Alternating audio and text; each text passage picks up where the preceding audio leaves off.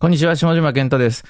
今日は久しぶりに66の話です。66の方のチャンネルで話しようかなと思ったんですけど、もうちょっと柔らかい話というか、まだ全然決まっていない話なので、まあそういった話だったら、こちらの方で先に話そうかなと思って、66の話を今日はしようと思います。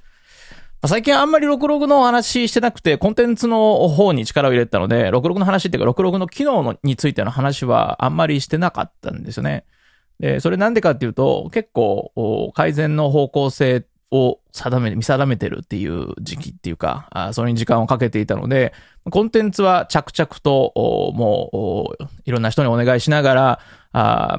ディレクションもそうです。最終的にこう、それをチェックするとか、まあそういうのもいろいろ仕組み化しながら、コンテンツ数っていうのは、日に、日、日、一日に出すコンテンツ数っていうのを増やしていってるんですけど、その一方での機能面ですよね。まあ、こっちの方、今の形が悪いわけじゃないんですけど、ベストでないことは分かっていて、まあそこをどう整理できるかっていうところに今悩んでいます。方向性、大きな方向性はこれだっていう確信はあるんですけど、どちらかというと見せ方の部分っていうか、UI の部分です。その操作的なものっていうか、これをもうちょっと滑らかにできないかなっていう。今の66使っていただいている人はわかると思うんですが、機能としてこういうのがありますっていうのはわかると思うんですけど、流れが一本化されてないんですよね。なので、こう、まず最初これするんだとか次これするんだってなんとなくわかるんですけど、それがシンプルに、えー右足を出したら次は左足を出して、その次は右足を出せばいいよみたいな、そんなシンプルな形になってない。で、えーなおかつ、そうなってないからこそ、ここまでいったらこうだっていう感じが分かりにくいんですよね。なので、そこがすごく、今、時間をかけて、えー悩んでいるところです。まあ、悩んでて止まっててもしょうがないので、いろんな改善はしていっているんですけど、まあ、ただそこの大きなところっていうのが定まってないと。で、それもあるので、まあ、最近だと、スマホのアプリにしてほしいっていう話もちょくちょくいただくんですけど、まあ、そこが定まっていない以上、つまり体験のベースが定まっていない以上、まあ、そっちじゃないんだ、じゃないかっていうのを感じていて、まあ、そこに時間もリソースも避けていないっていう感じです。まあ、何が一番こう壁になってるかっていうと、暗記系っていうか英語、トレーニング、暗記、ここら辺いろんなフェーズが重なるじゃないですか。で、トータルで見れば暗記なんですよね。なので、えー例えば、まあ、まさに暗記っていうアプリとか、あとは、物草とか、最近、えー出てきてますけど、とか、みたいに、割とシンプルタスクに覚えていくようなものっていうのも、ありだし、それが分かりやすいっていうのは確かにそうだなと思うんですよ。なかけらなんかそうじゃないですか。かけら .link っていうサービスを打ち出してますけど、かけら .link も割とシングルタスクに上から理解していく系とシャッフルして覚える系っていう2本柱しかないんですよね。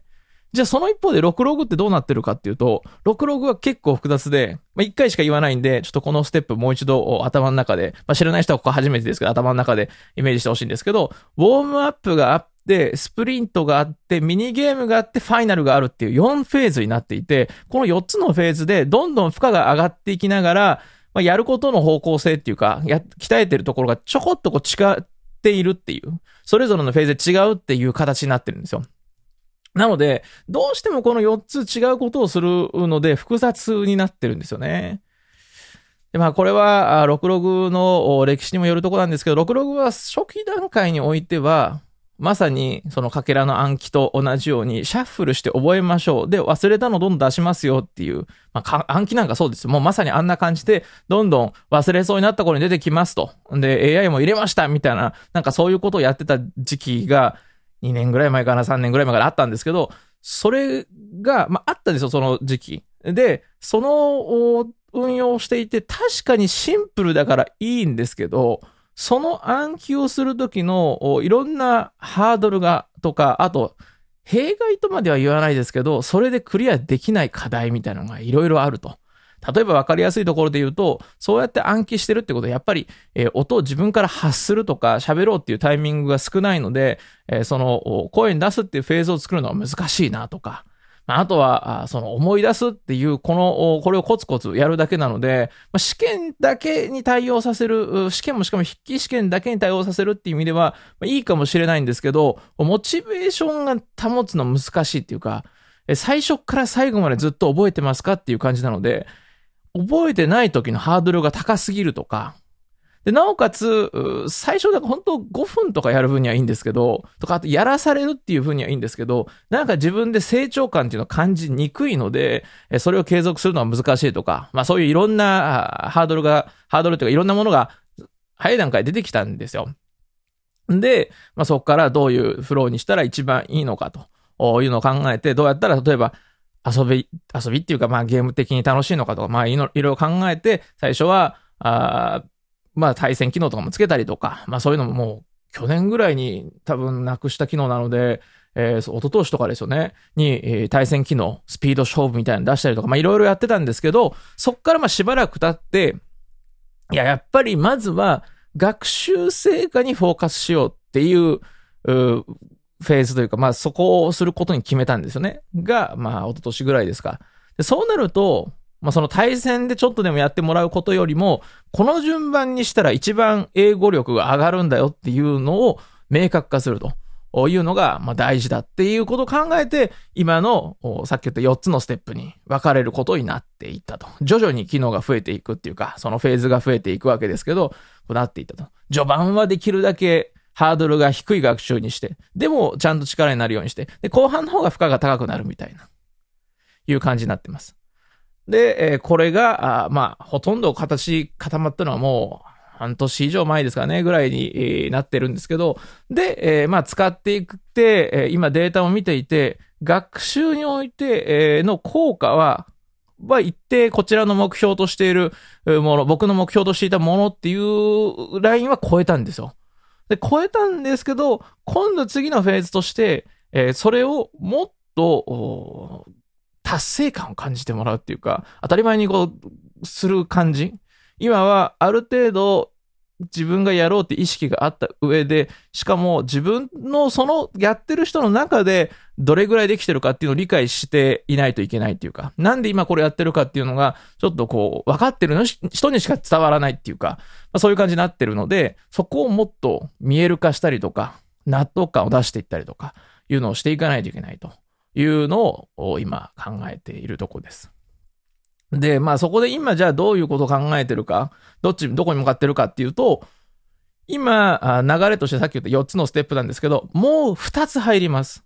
で、こう、これなんでまた増やすかっていうと、やっぱりさっき言ったように、滑らかにスタートして、最終ゴールがかなり完成度が高い状態まで持っていき、なおかつその間にかかる時間をできるだけ短くしたい。というのがあるので、えその上で今あ、引っかかっているのは、ちょっとこれやってない人分かりにくいと思うんですけど、ウォームアップをした後に、えー、スプリントに入るんですけど、ここの壁が大きいんですよね。で、こちらでまあデータ見たりとか、まあ自分でもちろん使ってみて思うのは、ウォームアップとスプリントの間に、ファイナルっていう、まあ、覚えたかどうかチェックするっていうのをちょこっと入れるだけで、スプリントが行きやすくなるので、この間に、その1回覚えてるかどうかチェックだけ軽くする流しみたいなフェーズを入れるっていうのが良さそうだというので、今そこの準備をしているのが一つ。で、もう一つは、ファイナルっていうのがあくまで自分で丸抜をつけるっていうのが、タスクなので、その次としてテストっていうのをちゃんと入れて、他者評価をしてもらう。他者採点してもらうっていうのを入れると。ここによって、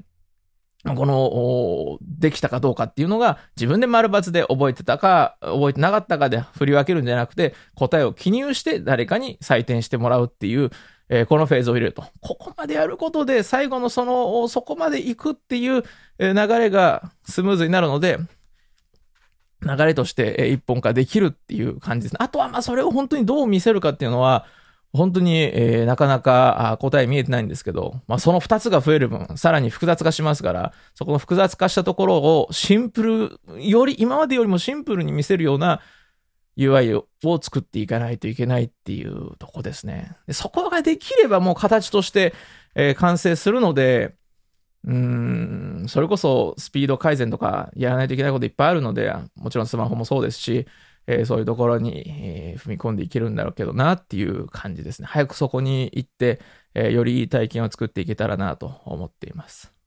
あと細かいところで言うと、6ログと66リーダーっていうの今あって、音読用のやつがあるんですけど、これをもしかしたら、この最後、さっき言ったテストみたいな最終フェーズ、ファイナルが終わった後のそこのところで、音声を入れて提出っていうのをすることで、66リーダーの機能を消して、本化できたらこれは強いなっていうのも、裏目標というか、できたらいいなとは思ってます。やっぱり今、66と66リーダーで音読別ってなってますけど、自然な形で一本化できるのがいいかなと思うので、まあ、ここら辺はちょっとまだ定まってませんけど、そういうところも少し考えたりしてるっていう感じですね。まあ、そんなわけで、とにかく、もう一歩の感じですよ。寝るときとかに、まあ、寝て電気消すときとかに、えー、こう、寝る、寝落ちするまで、えー、3分から5分くらいあるじゃないですか。あの時間とか、もう、もう、フル活用して、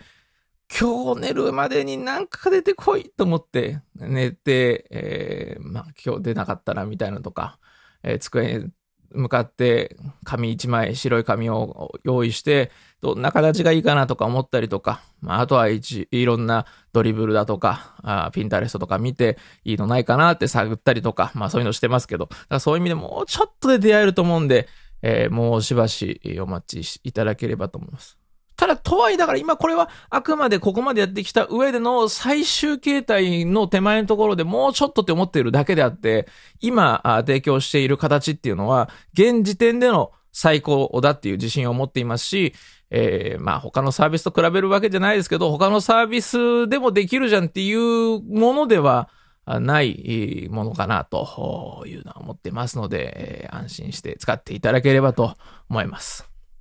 ということで、えー、こんな感じで考えていますので、引き続きよろしくお願いいたします。まあ、本当でもこれ、66の方に、えー、上げてもよかったですけど、まあ、ちょっとだらっとしたあ思考の流れみたいなとこなので、こちらの方で話してみました。というわけで、下島のメモ帳5ページ目でした。ではでは。